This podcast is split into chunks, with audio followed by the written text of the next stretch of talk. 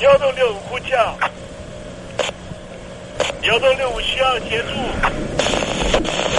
幺洞六五呼叫，幺洞六五需要协助。你在听吗？你在听吗？你在听吗？你在你在听吗？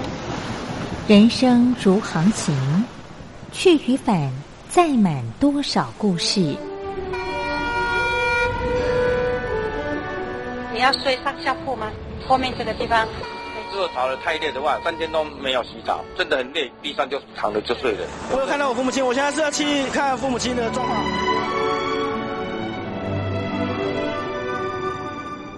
聆听故事湾，让每个故事找到属于自己的码头。我到了那儿以后，我们就往妈妈家去。我一到那边，就感觉我妈妈已经她能够活活下来都不容易。我知道，他没他没跟我讲，我也不敢问，好好苦。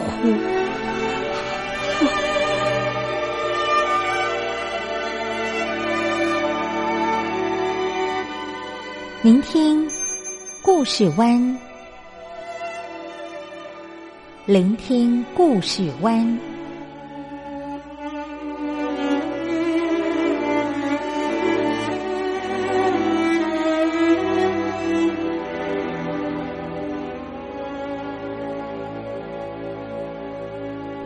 故事总有一个停泊的港湾。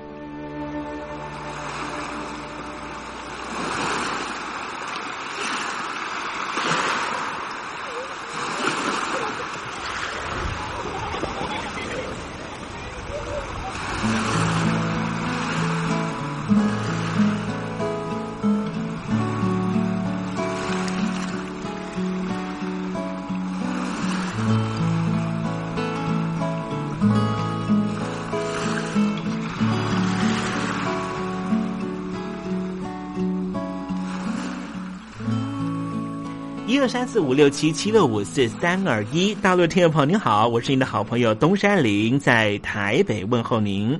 正在为您进行的栏目就是聆听故事湾，一二三四五六七七六五四三二一，全年无休，每天在空中为您服务。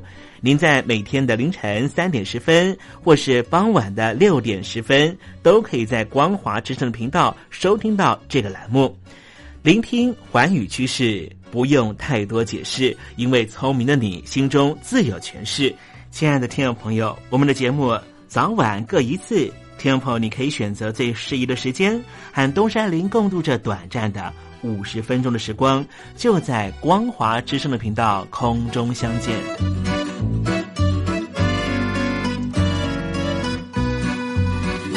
那么，听众朋友，收听、聆听故事湾东山林的节目，到底能够听到什么样的内容呢？尤其啊，我们环宇全世界，焦点放到神州大陆啊，光是整个中国大陆呢，就有将近九千家不同的大大小小的电台了。我们的节目到底有什么不一样的地方呢？嗯，让东山林自吹自擂一下吧啊。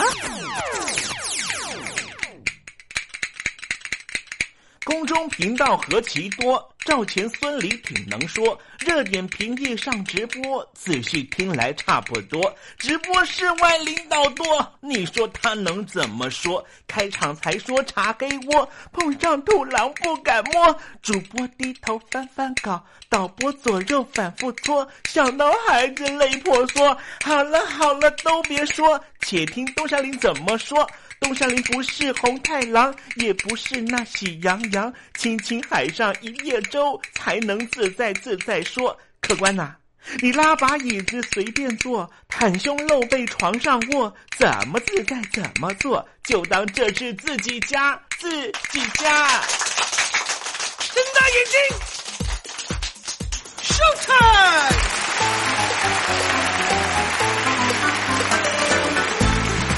听众朋友，你好，我是你的好朋友东山林，在台北问候您。正在为您进行的栏目就是《聆听故事湾》啦。为什么节目的开场要这样的隆重呢？因为在凌晨三点钟的时候才进行我们的节目啊。听众朋友可能正在打瞌睡之中，或是呢在睡梦之中，所以呢要赶快把听众朋友呢让那瞌睡虫踢到九霄云外啦。听众朋友，今天的节目非常的精彩，千万不要错过喽。那么精彩的内容到底包含了什么呢？赶快让东山林为您报告。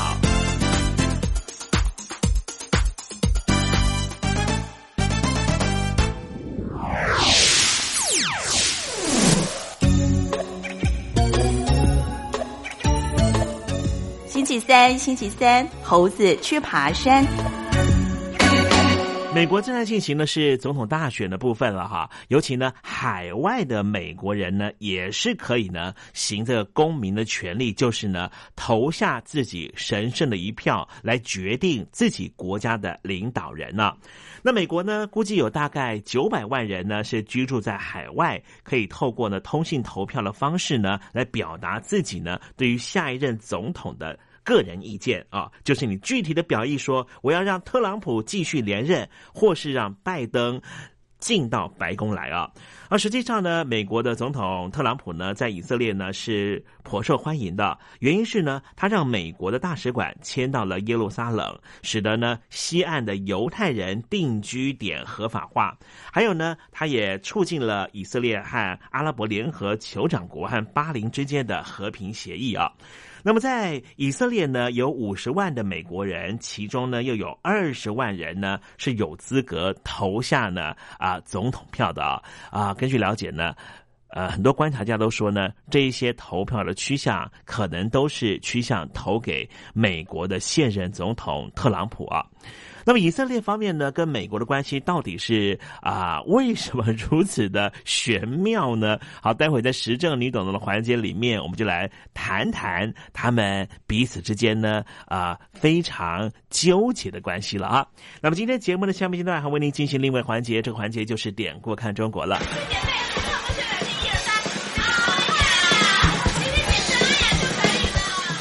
好，好，听不清楚啊。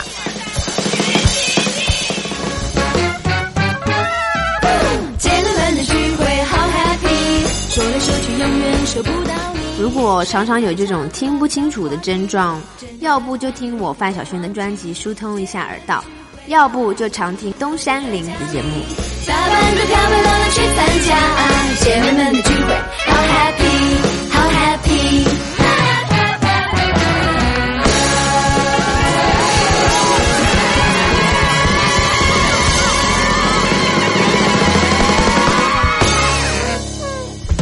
现在，请习近平同志讲话。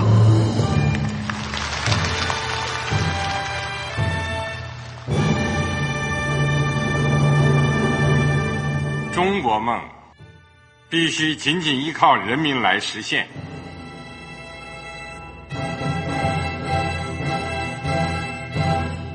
好国民得关心家事、国事、天下事。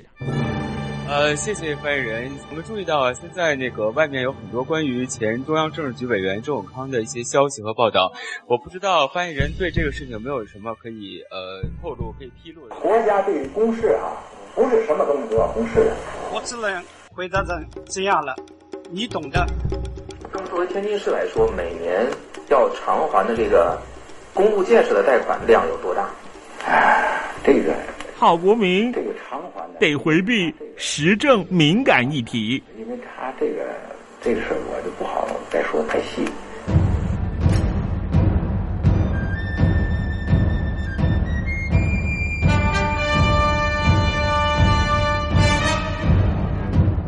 我们要坚持人民当家作主，坚持人民主体地位。任何官方不宜说太细。期望您体谅的话题，尽在时政，你懂的。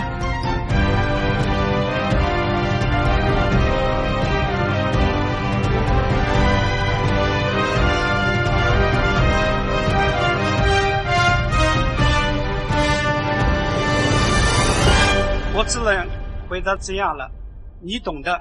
那些官方无法为您说太细的事情，就让东山林为您详细的说明白。天婆早上好，晚上好，正在为您进行的栏目就是聆听故事湾。此刻为您进行的环节就是时政，你懂的，一同关心焦点话题。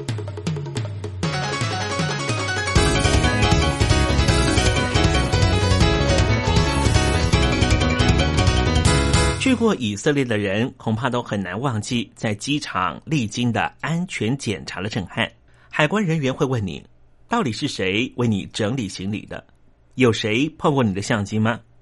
你的同事、你的爸妈知道你要来以色列吗？这些非常严肃的问题，每一名要进入以色列的观光客至少要回答十分钟以上。以色列是一个把国家放在绝对优先、把安全看得比礼貌重要的国家。尽管以色列的犹太人掌握了全球的钱脉，虽然以色列是全球第四大军事国家，打遍阿拉伯国家无敌手，但是他们仍旧相信世界对他们有敌意，阿拉伯人要消灭他们，他们强还要更强。台湾以色列商会的理事长、永光化工的董事长陈建信说：“过去几年，几乎每年都会来以色列参访。以色列的犹太人只要讲到国家，本来意见很多的，最后都会口径一致、枪口一致对外。根据陈建信的观察，一次又一次的战争洗礼，淬炼以色列人的国家意识，并且强烈他们的生存斗志。”今天我们就来认识以色列和他的好邻居巴勒斯坦。以色列和巴勒斯坦的领土争议到目前仍旧没有定案。在纷争对立的历史结构下，以色列仍旧强行在巴勒斯坦自治区境内的约旦河西岸建设鼓励以色列屯垦者入住的公有住宅，引发了巴勒斯坦的强烈反弹。在过去。中东地区的和平向来是由美国华府出面斡旋，只是美国在这里的影响力大不如前，导致于以色列和巴勒斯坦的和平协议进度停滞。我们先把地理位置跟听众朋友说明：现在的巴勒斯坦指的就是地中海东部以约旦河西岸地区为中心，加上位在以色列国土西南方的加萨走廊地区。根据犹太教的旧约圣经的描述，巴勒斯坦是神赐予给以色列人的应许之地，但是巴勒斯坦同时也是基督教和伊斯兰教的圣地。罗马帝国曾经支配这个地区，他们不断的压迫犹太人。从西元六六年开始，犹太人曾经发动过两次起义，但是最终都被罗马帝国镇压。此后，犹太人开始过着流亡生活。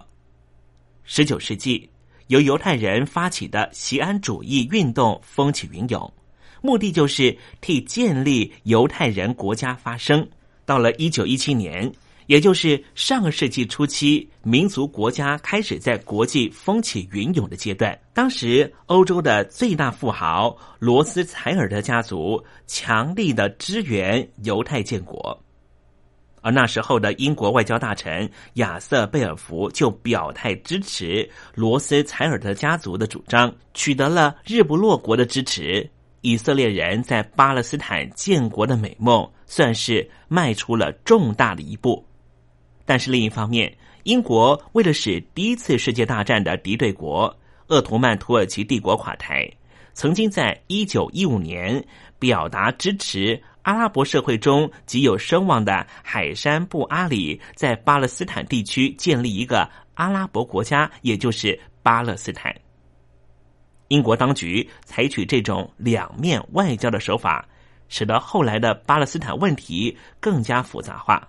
一九四八年的五月十四号，以色列宣布建国，引发了埃及、叙利亚、黎巴嫩这些阿拉伯国家的强烈反弹。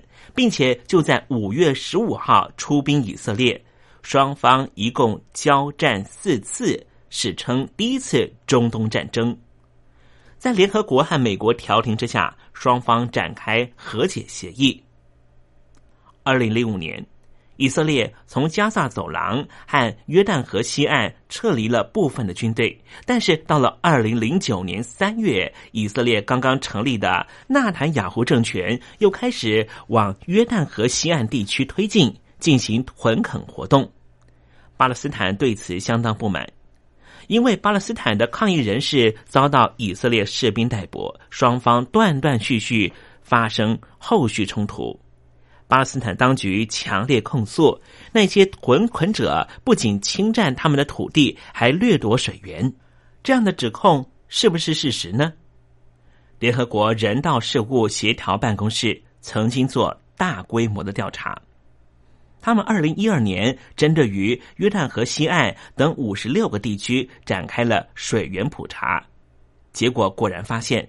犹太人屯垦者用栅栏包围了三十多处的水源地，由于管理十分严密，巴勒斯坦人根本就没法使用到这里的水源，而且上游、中游、下游二十六处水源也逐渐被以色列的新的屯垦者完全占据。调查人员表示，巴勒斯坦人取水途径处处受限，而且一年比一年严重。巴勒斯坦自治政府的干部难掩愤怒的说：“巴勒斯坦人连喝水都有困难，犹太人却还在淋浴，消耗大量的水。”联合国人道事务协调办公室非常担心，巴勒斯坦反对以色列人的情绪高涨，很可能会进一步引发全新冲突，所以要求以色列当局开放水源，但是以色列当局却不予回应。以色列和巴勒斯坦的和平谈判已经在二零一零年中断，而且完全没有复谈的征兆。二零一三年三月，时任美国总统的奥巴马就任以来的首次访问以色列，就希望双方能够重启谈判。但是在奥巴马的公开演说中，他提到的中东的和平是有可能实现的。却没有具体描绘任何重启谈判的计划。很多的国际观察家都说，这代表着美国华府似乎也在以色列和巴勒斯坦的和平谈判的过程中失去了原来的领导位置。二零一四年七月，加萨走廊再度爆发危机，三名以色列青年在约旦河西岸遭到绑架杀害。以色列政府认为这就是巴勒斯坦政府的作为，所以出兵空袭加萨走廊，持续一个多月，造成大量死伤，引起国际社会谴责。然而，一向自诩为国际警察的美国华府却没有太多动作。外界分析，美国虽然企图扮演和平仲裁者的角色，但是因为财政困窘等原因。不得不慢慢压缩部署在中东的兵力，导致于美国在这个地区的影响力逐渐下降，很难有具体作为。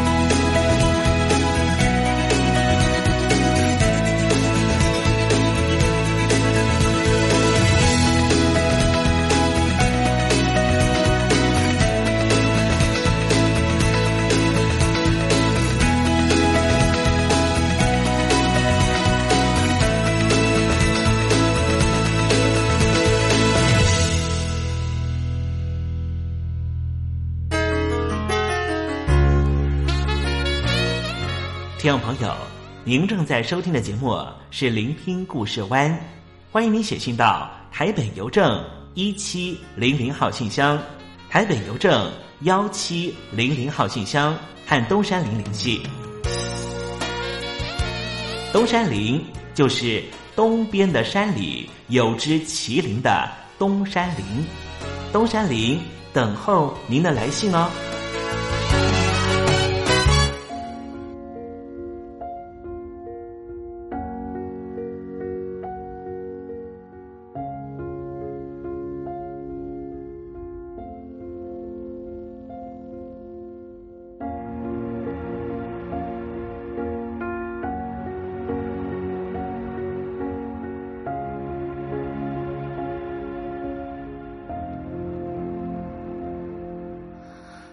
说什么也是感伤，你的眼睛永远好自然，善意是做理所当然，原谅变故里你在扮。你假的好比真如戏，还是看戏的太入迷？在心酸孩子背了灯光，你是在演哪一出？反正真心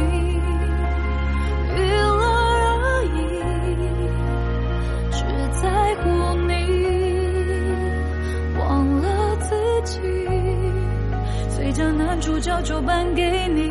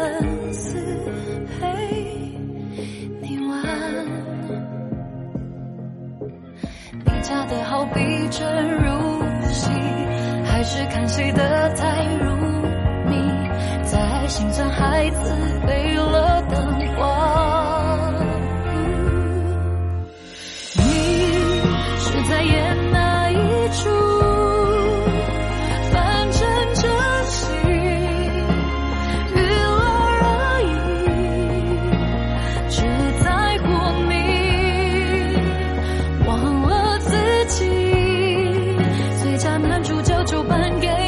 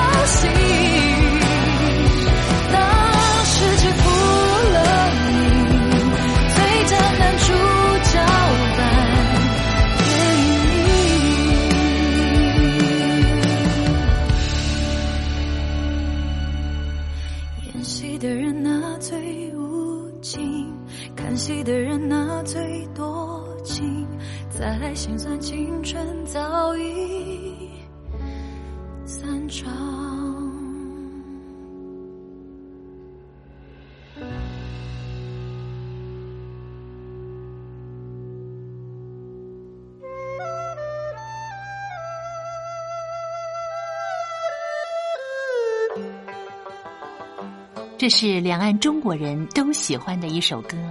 小城故事多，充满喜和乐。如果主持人播错了速度，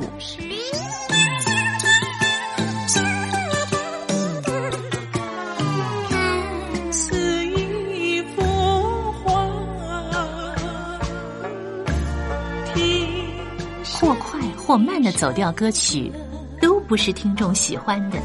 人生境界真善美，真意包括。两岸和谐关系也得循序渐进，快慢相宜。小城故事真不错，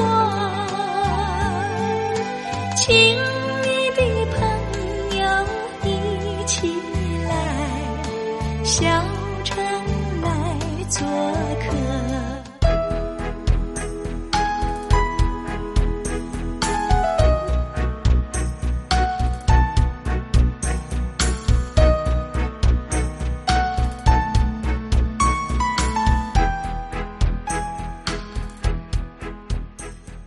生活中少不了知性的真，生活中少不了理性的善，生活中也少不了感性的美。光华之声，永远陪伴您，生活在真善美的世界。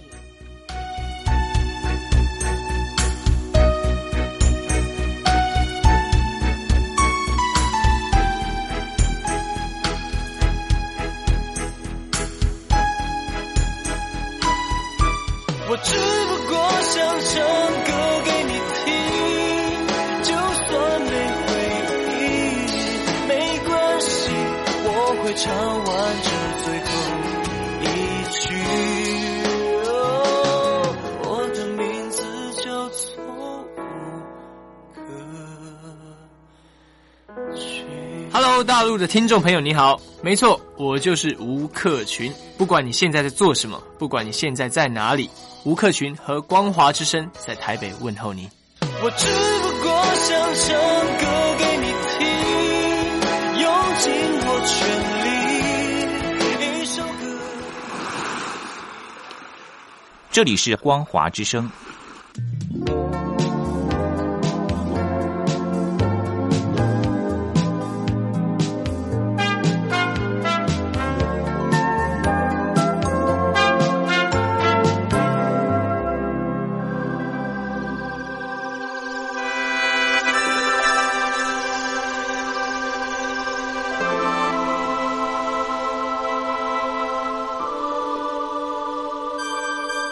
中华文化源远流长，典章制度、古今风俗贯穿五千年，鉴古知今，展望未来。典故看中国。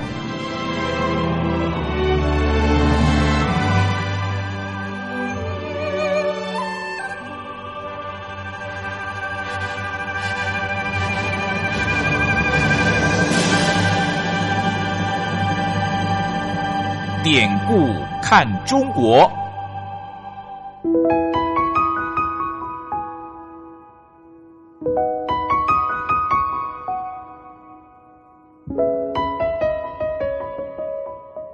过往一百多年来，中华民族的不幸，每一名炎黄儿女无不亲身承受。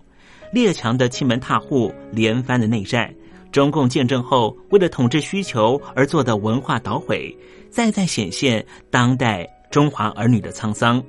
如果海峡两岸的交流得以弥补文化上的鸿沟，东山林真心的希望这个单元这个环节可以实际施力。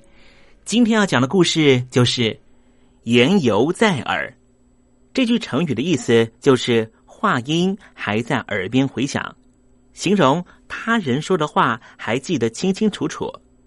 典故出自于《左传》文公七年，晋国的晋襄公死了，秦国把晋公子雍送回国，准备继承王位。晋襄公的夫人穆莹抱着太子哭闹。说道：“今君虽忠，言犹在耳。”大臣们实在太害怕晋襄公的夫人穆莹，所以只好立穆莹的儿子为继承者。言犹在耳，这在《左传》里面怎么讲述这个故事呢？他讲到，晋襄公的夫人穆莹每天都抱着太子在朝廷上面哭闹。穆莹哭着说。先君到底有什么罪？他的继承人又犯了什么罪过？抛弃嫡子不利，而去外面寻求新的继任国君？你们这些大臣到底要怎么样安置我的孩子呢？穆莹天天在朝廷上闹，出了朝廷也抱着太子到赵宣子家，向赵宣子磕头。赵宣子就是当朝大臣之首。穆莹说：“先君捧着这个孩子托付给您了，并且特别说，这孩子如果成才，我就是受到您的恩赐；如果这孩子不成才，我就会怨恨您。虽然晋襄公，我的夫婿国君已经去世了，但是他曾经说的话就是。”言犹在耳，还在我们耳朵回响着。现在你却反而要丢弃他的孩子，到秦国这国君之前从来没有抚养过的另外一个儿子拥回到国内，到底是有什么居心？赵宣子和大夫们都非常害怕晋襄公的夫人穆莹。更担心穆莹会动用暴力威胁他们，所以就背弃了把公子雍送回晋国的秦国将军先灭，而立了灵公，也就是晋襄公夫人穆莹亲自照顾的儿子。在春秋战国那个年代，立太子为君，绝对不是国内事，而牵涉到两国之间的外交情势。秦国把晋国的公子雍送回晋国，要接任王位，但是晋国的大臣却不接受，这代表的是秦国的军队就要兵临城下。也就是因为改立了晋襄公夫人亲自照顾的儿子为王，所以晋国只好率先发兵前往秦国，抵御秦国即将来犯的部队。言犹在耳，指的就是晋襄公的夫人穆莹，为了让自己的儿子顺利称王，就用这句话“言犹在耳”，强调的是他的夫君晋襄公虽然刚死，但是晋襄公的话还在耳边回响。难道当朝的大臣都不记得了吗？好了，听众朋友，今天的。典故看中国，为您分享的故事在这里告一段落了。文化的低盛不争朝气。当有一天我们发现自己怎么更有包容力、更有同理心、更能替旁人着想的时候，我们就能够实际感受中华文化的博大精深正在我们的身上发挥作用。让我们拭目以待吧。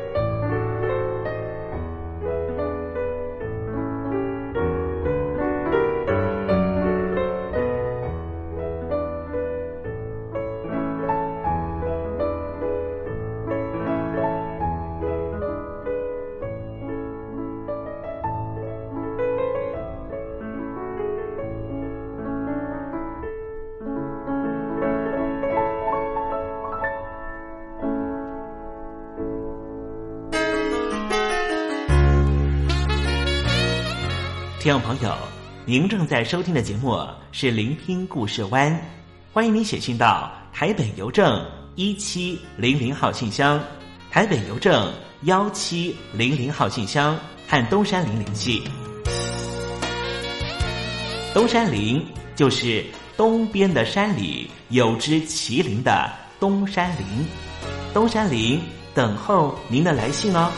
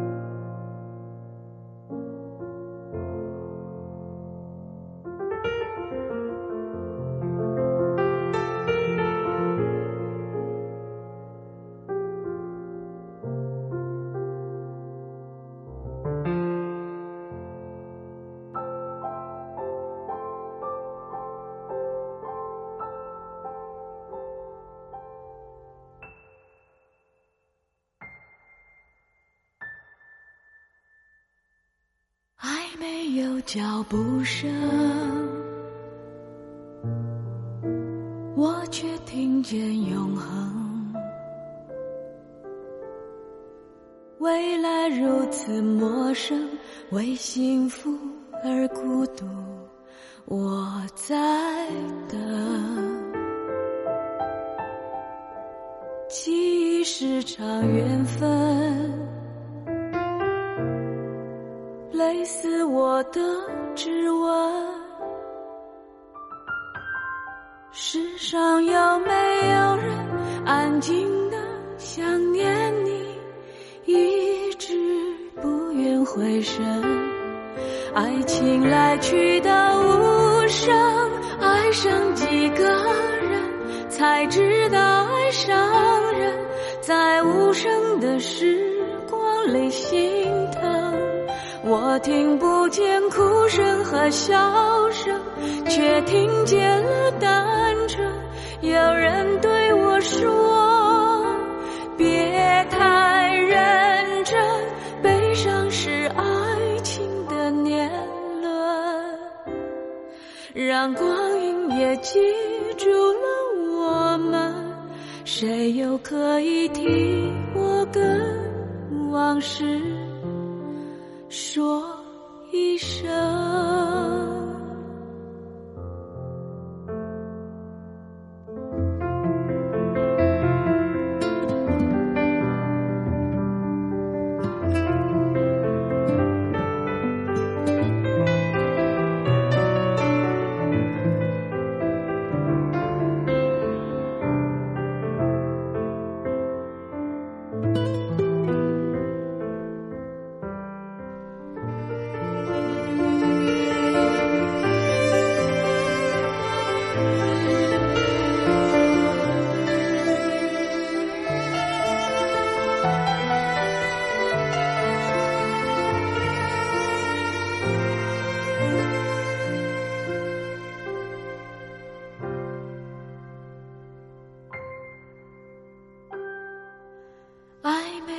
脚步声，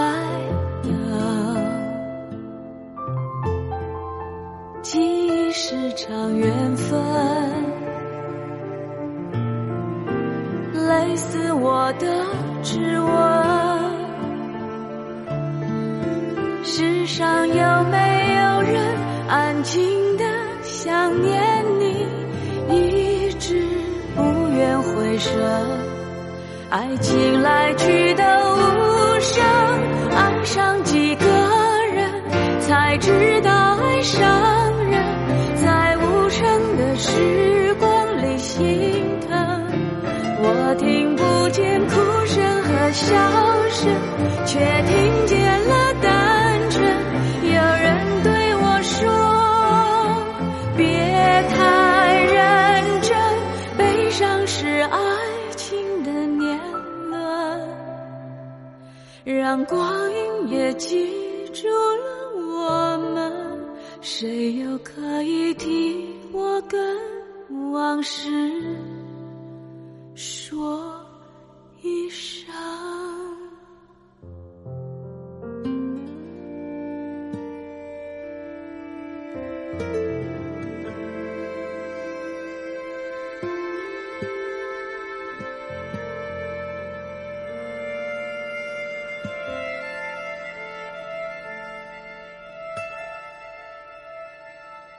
真心要甲你作伴，天涯海角，我是你的人。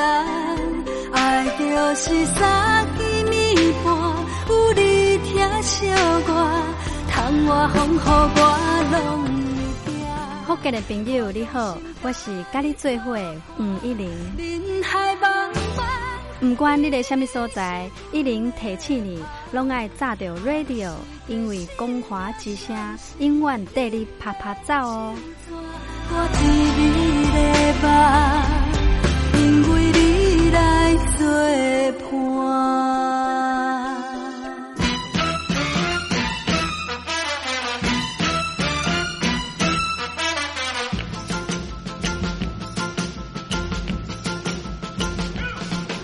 觉得生活无聊吗？觉得日子无趣吗？给您专业的两岸政治国际新闻，给您精彩的生活娱乐医疗休闲，您要的生活即时信息都在光华之声，贴近光华之声，丰富您美丽幸福的人生。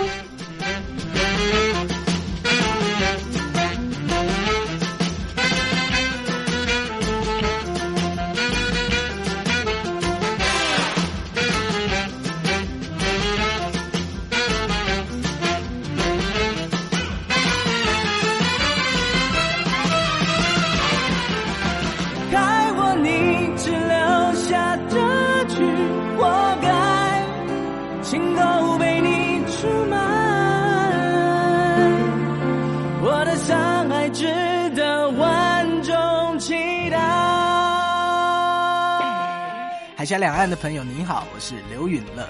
不论你在哪里，不论你正在做什么，都要允许自己快乐哦。我的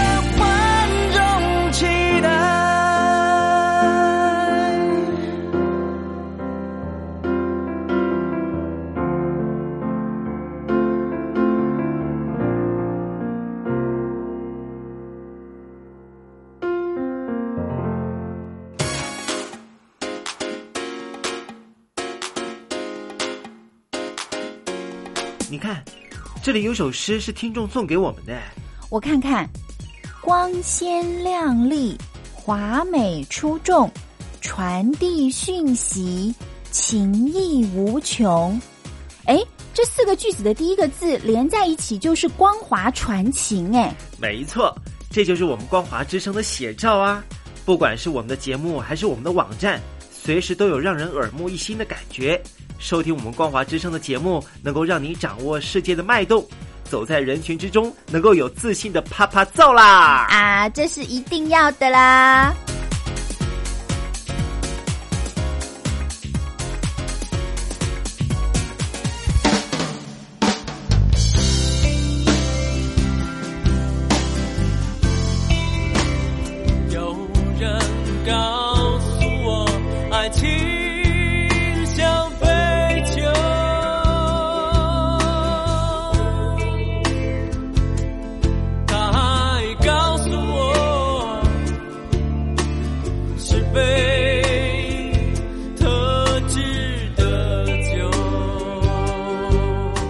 嗨，听众朋友，好久不见喽，我是林志炫。葡萄熟了才能酿酒，心成熟了才懂得爱。希望你会喜欢我的收情歌，也邀请您收听东山林的节目。